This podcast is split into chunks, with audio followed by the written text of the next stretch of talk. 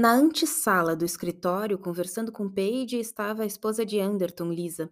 Ela estava envolvida em uma discussão animada de política e mal ergueu os olhos quando Whitner e seu marido entraram. Olá, querida, disse Anderton. Whitner permaneceu em silêncio, mas seus olhos claros piscaram ligeiramente ao pousarem sobre a mulher de cabelo castanho, usando uma farda impecável da polícia. Lisa era agora uma oficial executiva da pré-crime, mas antes Whitner sabia, tinha sido secretária de Anderton. Percebendo o interesse no rosto de Whitner, Anderton fez uma pausa e refletiu. Plantar o cartão nas máquinas requeria um cúmplice de dentro, alguém intimamente relacionado a pré-crime e com acesso ao equipamento analítico. Lisa era um elemento improvável, mas a possibilidade existia. Evidentemente, a conspiração podia ser em grande escala e elaborada, envolvendo muito mais do que um cartão plantado em alguma parte ao longo da linha. Os dados originais podiam ter sido eles próprios falsificados. Na verdade, era impossível saber até quando a alteração remontava. Um calafrio percorreu-lhe quando começou a ponderar as possibilidades. Seu impulso original abrir as máquinas e remover todos os dados. Era inutilmente primitivo. Provavelmente as fitas concordavam com o cartão. Ele só faria se incriminar ainda mais. Tinha aproximadamente 24 horas, então o pessoal do exército verificaria os cartões e descobriria a discrepância. Encontrariam em seus arquivos uma duplicata do cartão de que ele tinha se apropriado. Estava somente com uma das duas cópias, o que significava que o cartão dobrado em seu bolso podia também estar na mesa de Paige, à vista de todos. Do lado de fora do edifício chegava o ruído monótono dos carros de polícia, dando partida para a detenção rotineira de suspeitos. Quantas horas até um deles estacionar em frente à sua casa? O que houve, querido? perguntou Lisa preocupada. Parece que viu um fantasma. Você está bem? Estou bem, tranquilizou-a. Lisa de súbito pareceu tomar consciência do exame atento e admirado de Ed Whitner. Este cavalheiro é o seu novo colaborador, querido? Com cautela, Anderton apresentou seu novo parceiro. Lisa saudou-o com um sorriso cordial. Algum entendimento secreto se passara entre eles? Não tinha como afirmar. Meu Deus, estava começando a desconfiar de todo mundo. Não somente de sua esposa, de Whitner, mas de uma dezena de membros de sua equipe.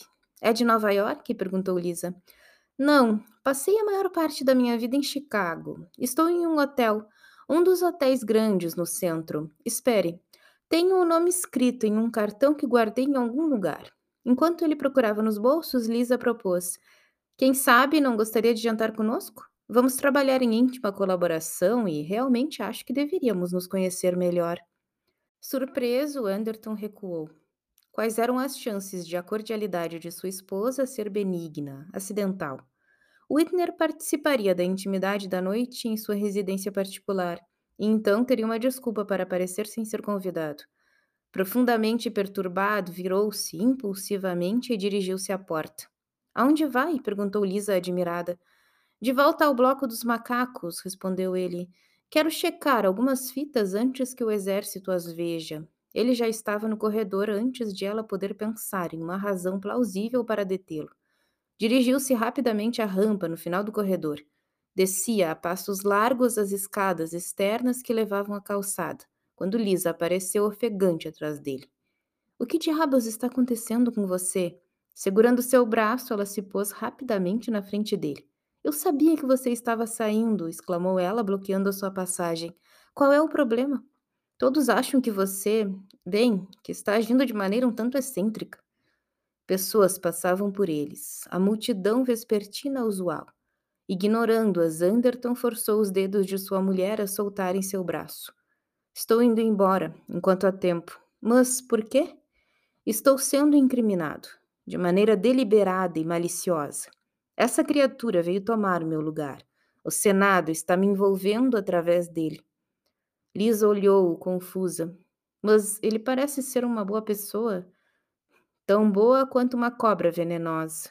A aflição de Lisa transformou-se em uma descrença. Não acredito, querido.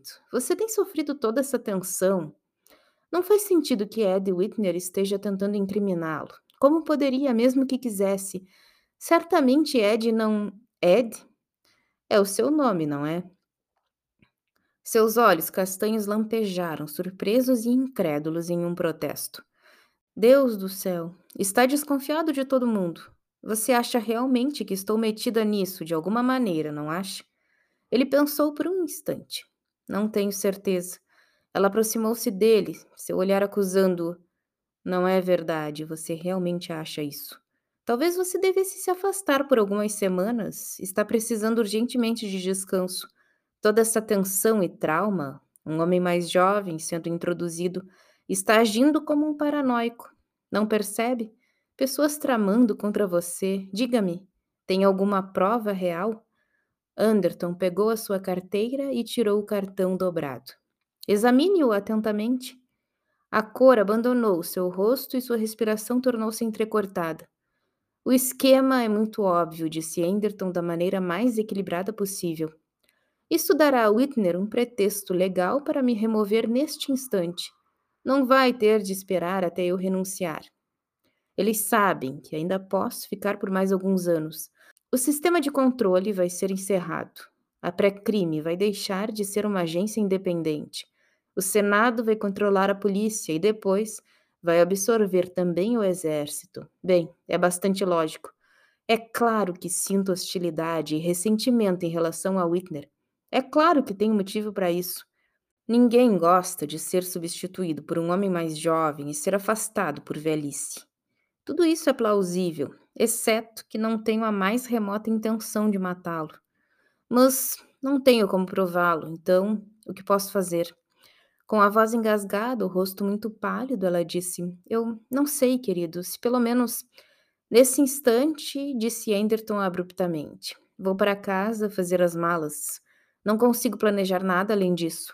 Vai mesmo tentar se esconder? Vou, tão longe quanto nos planetas colônias de Centauro, se necessário. Já foi conseguido antes e tenho 24 horas. Volte lá para dentro. Não há razão para que venha comigo. Você acha que eu iria? Não iria? Em seguida murmurou perplexo. Não, vejo que não acredita em mim. Ainda acha que estou imaginando tudo isso. Bateu com fúria no cartão. Mesmo com esta evidência, continua sem se convencer. Não, não estou convencida. Não o examinou com atenção suficiente, querido, disse Lisa. O nome de Ed Whitner não está nele.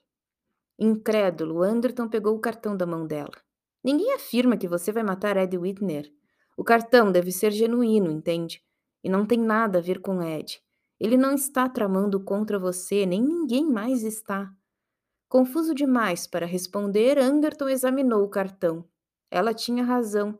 Na linha 5, a máquina havia estampado nitidamente outro nome: Leopold Kaplan.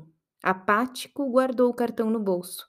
Nunca na sua vida ouvira falar desse homem.